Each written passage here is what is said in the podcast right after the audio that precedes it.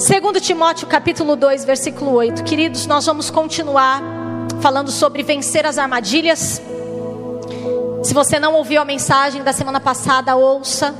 Isso vai construir algo em você. Mas hoje o Senhor vai falar conosco sobre vencer as armadilhas emocionais que vão roubando a verdade. Recebe? 2 Timóteo capítulo 2, versículos de número 8 e 9. Fala conosco, Pai. Deus, é mais um dia de vitória, mais um dia do Senhor, meu Pai, nos fortalecer, é mais um dia dessas armaduras estar em nós. É mais um dia, meu Pai, dessas armadilhas caírem por terra, é mais um dia. Traz, Senhor, a tua visão e revelação para nós, em nome de Jesus. O apóstolo Paulo chega para Timóteo e fala assim: lembre-se de Jesus Cristo ressuscitado dos mortos, descendente de Davi, conforme o meu evangelho, pelo qual sofro a ponto de estar preso como criminoso, contudo, a palavra de Deus não está presa. Amados, o apóstolo Paulo prepara o emocional de Timóteo que está abalado, que está enfrentando uma fase de rejeição, essa é a palavra Timóteo, ele é levantado como pastor, e nesse pastoreio, graças a Deus não aconteceu com vocês, mas quando a gente começa a caminhada, as pessoas olham para nós que nem olharam para Josué. Se você fizer o que Moisés fez, a gente está contigo. Sim ou não? Quando você começa a exercer aquilo que Deus tem para você no trabalho, você vai ocupar o cargo do gerente, e as pessoas olham para você e falam assim: se você fizer melhor que ele, eu estou contigo. Timóteo está vivendo essa fase. Olham para ele com aquele ar aqui que vem, rejeitado. Timóteo está sofrendo nas suas emoções. O apóstolo Paulo então vai falar para ele lutar o bom combate, como um bom soldado. E agora ele vai falar assim: Timóteo, tem algo muito específico que eu quero que você tenha na sua vida. Eu preciso trabalhar o seu emocional. Você não está enfrentando uma fase boa, mas é a fase que você tem que passar, e eu quero agora apresentar a minha fase. Ó que fase fácil, Paulo. Aí o apóstolo Paulo chega e fala assim: Timóteo, eu tô preso como criminoso e continuo pregando a palavra. Ou seja, se você está sofrendo pela rejeição, se você está sofrendo porque não estão dando ouvido ao que você fala, se você está sofrendo porque querem que você prove alguma coisa, eu estou aqui sendo acusado como criminoso, preso, não posso sair desse lugar. Mas a palavra está livre, a palavra está solta, e é isso que importa, Timóteo. A palavra do Senhor continua fazendo efeito, a palavra do Senhor continua realizando os feitos. Timóteo, olha para a minha condição, olha para a sua condição, vamos continuar realizando o que tem que realizar. E aí ele chega e fala assim: Timóteo, eu quero que você se lembre de quem ressuscitou por nós. Timóteo, nunca se esqueça de Jesus Cristo, conforme o meu evangelho. Por quê? Porque agora eles estão enfrentando uma das maiores lutas, que é lutar com falsos ensinamentos contra tudo aquilo que eles já tinham ensinado. E agora ele tinha que enfrentar esse adversário. Estão introduzindo outro evangelho, mas Timóteo, segundo o meu evangelho, aquele que eu enviei a você, que eu já te ensinei a verdade, Jesus Cristo continua ressuscitado. Jesus Cristo ressuscitou por mim e por você. Timóteo, não se esqueça do que Jesus Cristo fez naquela cruz. Continua caminhando, porque ele nos deu a vitória. O apóstolo Paulo então prepara Timóteo como esse soldado, lembrando ele de uma obra completa. Lembra de domingo? Eu estou firmando a minha igreja não nos feitos, eu estou firmando a minha igreja na obra. A obra da cruz. Nós recebemos uma maturidade, eu sei que você está em casa, você também está recebendo que a nossa vida com Deus independe do que Ele faz ou do que Ele não faz. A obra da cruz já é o suficiente. É disso aqui que o apóstolo Paulo está falando para Timóteo, falando assim: ei, prepara o seu emocional. Prepara aí a sua condição. Tem algo muito maior para a gente lutar. E você precisa entender quem nos leva à vitória: Jesus Cristo. Na adversidade, não tire essa certeza. Nos dias difíceis, lembre-se que tudo passa, menos a palavra. No momento que está doendo, entenda: isso é passageiro, lá é eterno. E aí agora, versículo de número 10, 2:10. Timóteo, por isso eu suporto todas as coisas por causa dos eleitos, para que também eles alcancem a salvação que está em Cristo Jesus, com glória eterna. Sabe por que eu aceito a prisão? Sabe por que eu aceito os açoites? Sabe por que eu aceito as pedradas? Porque eu não estou pensando mais em mim, Timóteo. Eu tô, estou pensando naquele que está perdido. Eu estou pensando naquele que vai ser salvo. Eu estou pensando naquele que o Senhor vai nos dar. Não é mais a questão da minha salvação. Agora é a questão de quem nós vamos salvar. Meu irmão, eu não sei o que você está passando, eu não sei o que você está vivendo, mas Deus está te chamando hoje, falando assim: ó, vence o seu emocional, que a sua salvação eu garanto. Agora eu estou precisando de você para salvar outro. Sofre a injúria, sofre a rejeição, sofre a adversidade, sofre por causa dos eleitos. Esta palavra é digna, meu Deus. Leia aí. Versículo de número 11. Essa palavra é digna de confiança, essa palavra é fiel, essa palavra não muda. Timóteo, essa palavra não muda. O seu emocional tem dia que você está bem, tem dia que você está mal, tem dia que você está sorrindo, tem dia que você está gritando, tem dia. Mas essa palavra, Timóteo, ela não muda. E eu vou te falar qual é a palavra. Se morrermos com Ele, com Ele também viveremos. Próximo. Se perseverarmos, com Ele também reinaremos. O que, que ele está falando? Eu morri para mim, eu vivo para Cristo, e é por isso que eu tenho vida. Timóteo, a gente vai perseverar, a gente não vai desistir, porque a nós está destinado um reino. Negarmos, ele também nos negará. Se, for, se somos infiéis, ele permanece fiel, pois não pode negar-se a si mesmo. Timóteo, não tem outra saída. Se a gente nega Cristo, ele também nos nega. Se a gente for infiel, se a gente abandonar a fé, ele vai continuar realizando a obra dele em outro. Ou seja, Timóteo, não tem outra saída, é um caminho sem volta, é um caminho de vida, é um caminho de reino, porque se a gente nega, ele nos nega, e se a gente abandona a fé, a gente fica pelo caminho. Timóteo, aguenta firme o que você está passando, porque lá na frente vai valer a pena. Orecanta balabá, yashuricanta balabás. Versículo de número 14, avança aí para chegar onde a gente precisa. Timóteo, continue a lembrar destas coisas a todos, advertindo solenemente, solenemente diante de Deus, para que não se envolvam em discussões acerca de palavras Sabe por quê, Timóteo? Isso não tem proveito. Serve apenas para perverter os ouvintes. Diga comigo, não vou entrar em discussões, porque isso não traz proveito. Timóteo, vai ter gente que vai te chamar para discutir a palavra, vai ter gente que vai colocar em xeque aquilo que você está ensinando. Timóteo, isso aí só rouba a fé só rouba o seu tempo. Você não vai entrar nessas discussões.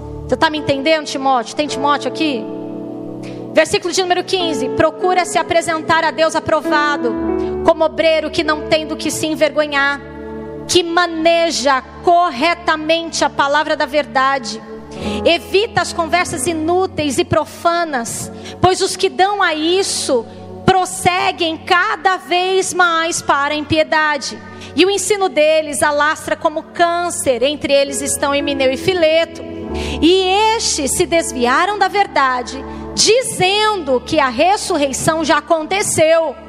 E assim alguns pervertem a fé.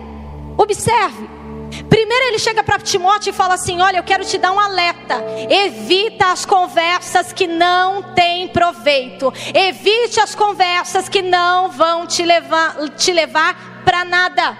Se esforça cada vez mais a aprender. Se esforça cada vez mais de conhecer o Senhor. Se esforça para que você possa combater aquilo que vem pela frente. Evite as conversas que vão roubar o seu tempo, vão roubar sua fé, vão te desgastar. Por quê? Porque isso se alastra.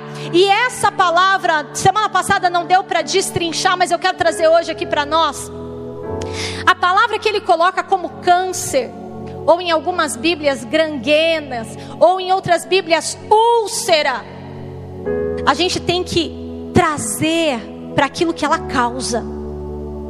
Ele chega e fala assim: Timóteo, sabe por que você tem que tirar isso? Porque essas palavras que estão roubando a fé, que já estão chegando em alguns e não pode chegar em você, Timóteo ela corrói como câncer, ela compromete outras partes.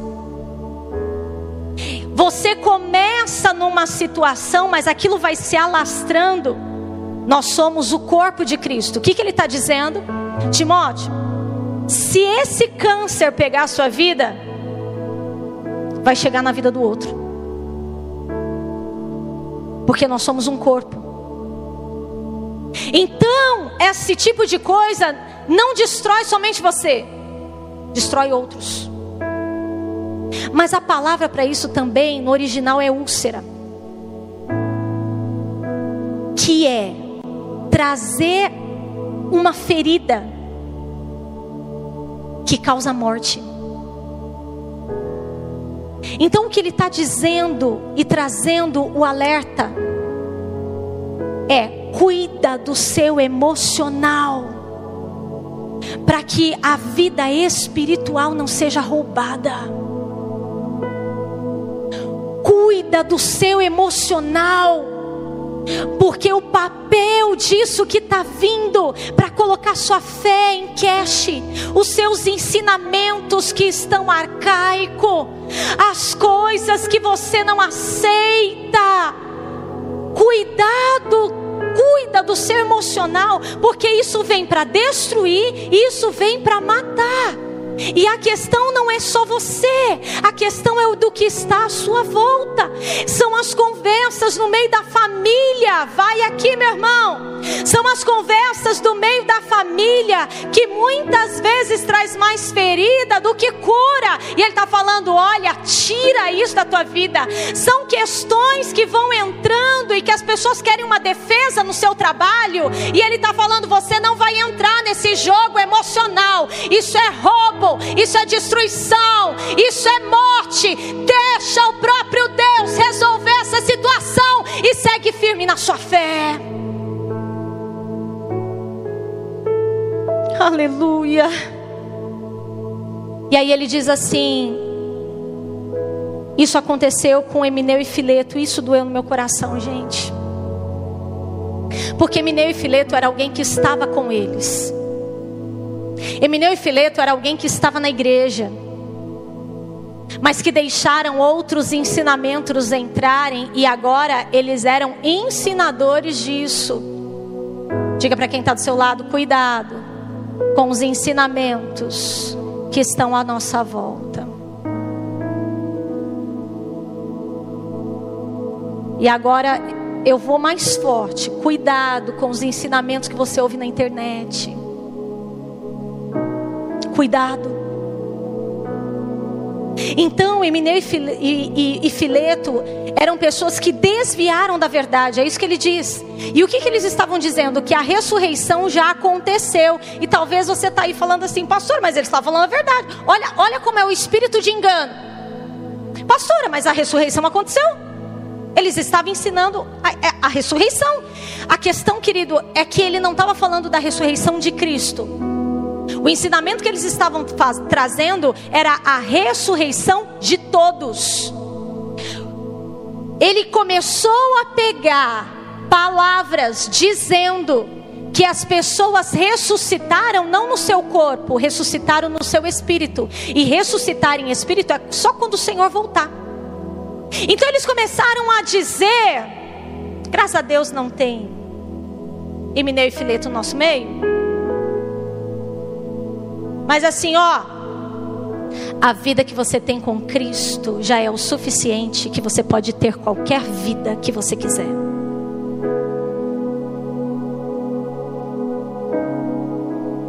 Você já está ressuscitado com Cristo. E todas as coisas, nada importa, porque Jesus está na sua vida. Graças a Deus que não tem aqui esses ensinamentos começaram a entrar, e a palavra vai dizer que esses ensinamentos correram, corroeram como câncer, destruindo a fé. Porque se isso fosse verdade, Jesus Cristo ressuscitou os mortos antes de ressuscitar. No momento da crucificação, os mortos ressuscitaram, mas ressuscitaram em corpo. O espírito vai passar pelo julgamento assim como nós. Outras pessoas ressuscitaram corpo. Agora a glorificação, meu irmão, nós vamos aguardar do Senhor. Quando nós estivermos diante dele e a obra completa já estiver sobre a nossa vida. E aí ele fala: Timóteo, eu preciso que você esteja bem, eu preciso que a sua mente esteja boa, eu preciso que o seu emocional esteja bem, porque tem outros que precisarão de defesa, tem outros que precisarão de você, porque eles estão introduzindo estas coisas, estão entrando no nosso meio meio, estão roubando pessoas. Amado, outro dia, uma pessoa do, dos nossos teve uma conversa com alguém que é formado, alguém que tem todo conhecimento, e começou a vir com tanta história, diminuindo a fé e colocando a ciência. Ela falou: sangue do cordeiro, se eu ficasse mais tempo com aquela pessoa, eu perdi a fé.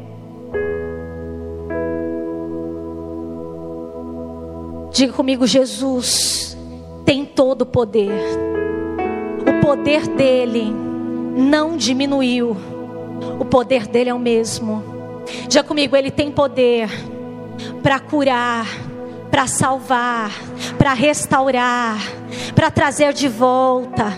Ele tem poder para realizar todas as coisas, inclusive ressuscitar os mortos.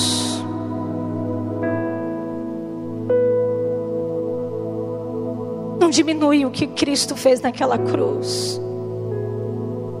Não deixa a sua fé, não.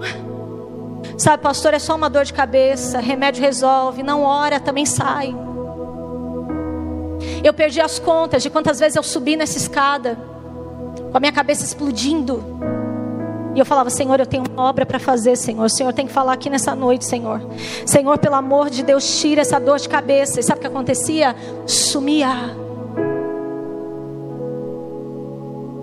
Eu perdi as contas nas crises renais que eu tinha. Do Marcos falar, pede para alguém pregar no seu lugar. E eu falava, não, Deus quer falar naquele lugar, Deus quer fazer algo. Eu vou fazer, eu vou realizar. Ele vai usar, amado, suando, chegava com aquelas dores fortes. E quando eu estava pregando, parecia que eu não tinha nada. Eu acabava a pregação e aquela dor voltava.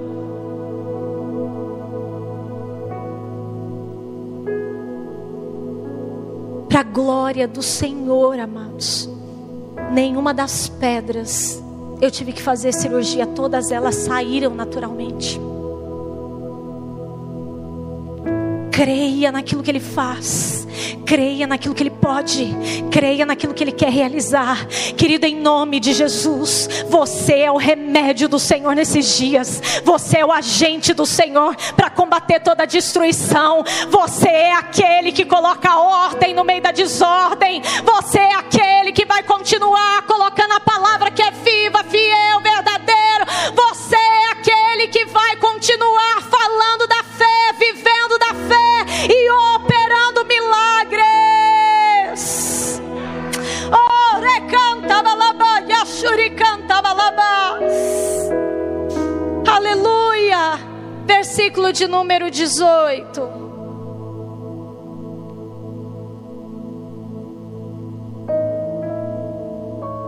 Estes se desviaram da verdade, dizendo que a ressurreição já aconteceu, e assim alguns pervertem a fé. 19. 2,19. Entretanto, o firme fundamento de Deus permanece inabalável. Timóteo, está acontecendo tudo isso Timóteo, eu estou te falando tudo isso, mas eu quero te dizer: o firme fundamento de Deus permanece inabalável, selado com esta inscrição: o Senhor conhece quem lhe pertence. Timóteo, você vai ser um agente de Deus Timóteo, você vai vencer o seu emocional. Timóteo, você vai estar firme na fé. Mas eu quero te deixar isso aqui registrado. O Senhor conhece quem é dele. Diga para quem está do seu lado: se tem alguém que não permanece, só significa que nunca foi.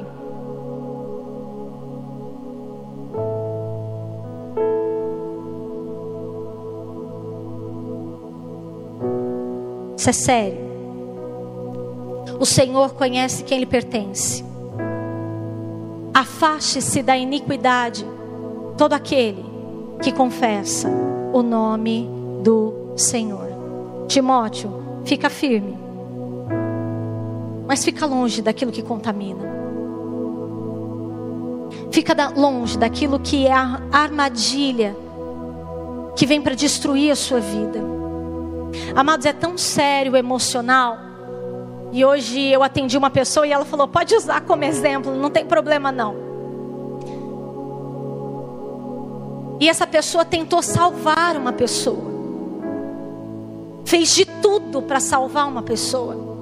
A pessoa cada dia se colocando na lama, na lama, na lama, todas as coisas dando errado, e quanto mais tentava salvar, parecia que pior ficava.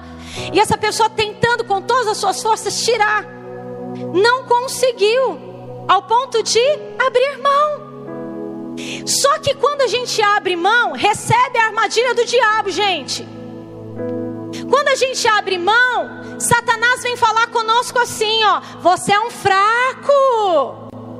Você não foi até o fim. Por que, que você não salvou essa pessoa? Por que, que você não, não fez mais? Por que, que você não permaneceu? A pessoa não queria. A pessoa não queria sair da situação. A pessoa não queria deixar. Só que a pessoa fala assim: olha, depois que você saiu da minha vida, como as coisas mudaram para mim. Conhece gente assim?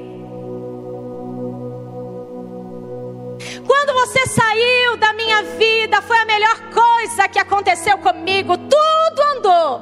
A gente só não vê onde. Mas a pessoa fala que tudo andou. E aí hoje, essa pessoa recebeu a notícia de que assim como estava a vida quando tentou tirar da lama, assim está hoje. Não mudou nada. E aí a pessoa vem e fala assim: Ai, pastora, eu tenho uma dó de fulano. Olha a sua vida que está vivendo. Olha a situação que está passando. Aí eu falei assim: ah, não. Eu não estou preparando isso aqui para a parede, não. Eu não estou, não estou. Tinha acabado de fazer, queridos. Eu falei: você vai ser a primeira a ouvir. Eu falei: dá para você começar a glorificar Deus onde você está? Dá para você começar a glorificar a Deus falando assim: glória a Deus que eu não me contaminei, glória a Deus que eu não me perdi, glória a Deus que isso não faz mais parte da minha vida, glória a Deus que eu não tenho mais nada a ver, glória. Dá para você começar a glorificar e deixar o seu espírito ser edificado, a sua alma se alegrar, que até hoje você estaria tentando tirar, até hoje você estaria aí, ó, tentando trazer de volta, até hoje você está tentando tirar da lama, e você estava perdendo, era o seu tempo, você estava perdendo o seu sono, você estava perdendo sua saúde, você estava, ah, meu querido, eu quero te dizer, sabe o que acontece? Eu não sei se tem algum bombeiro, a gente tem um, um enfermeiro aqui, ó. A lei é o seguinte: se tem alguém se afogando, se você não tem certeza de que você vai salvar, você não vai. Porque entre a vida que está se afogando e a sua que vai correr risco, primeiro é a sua para salvar, para salvar o outro. E tem muita gente se perdendo porque está deixando o emocional tomar conta ao ponto de tentar salvar alguém e acaba se afundando junto. E Deus está falando: ei, primeiro é a sua vida. Se você estiver bem, for salvar o outro e você não estiver preparado, vai o outro, vai você e tudo se perde. Diga para quem está do seu lado. Quer salvar o outro? Primeiro é a sua vida.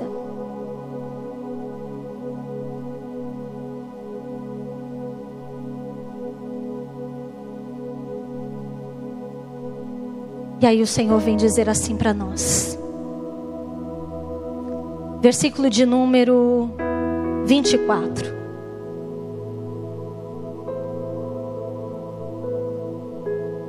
Quer salvar o outro? Primeiro é a sua vida. Pastora, estou precisando salvar alguém financeiramente. Vê se você não vai morrer afogado. Pastora, estou precisando salvar o amigo das drogas. Primeiro você vê se você não tem problema com isso. Pastora, estou precisando salvar uma pessoa que está envolvida num crime. Primeiro é a sua vida. Eu já vi vários que se envolveram com drogas, libertos. Agora Deus tem esse chamado para mim. E foi salvar. E voltou para as drogas. Já vi vários que quiseram restaurar casamento e foram aconselhar e foram destruídos juntos. Já vi vários que foram libertar homossexuais e foram para lá. Quer salvar? Seja sincero consigo mesmo.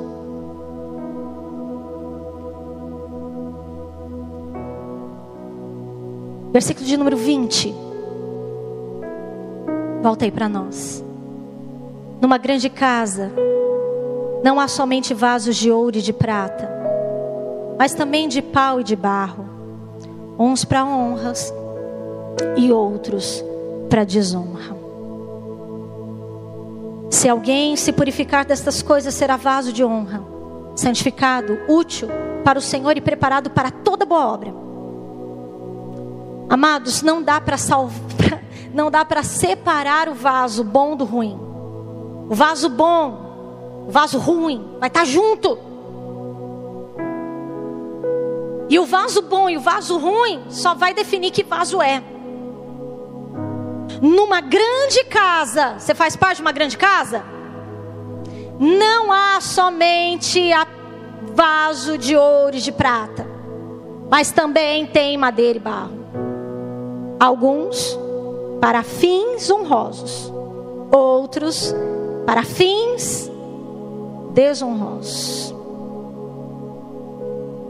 O Senhor quer tirar as armadilhas de toda aparência e desprender as emoções.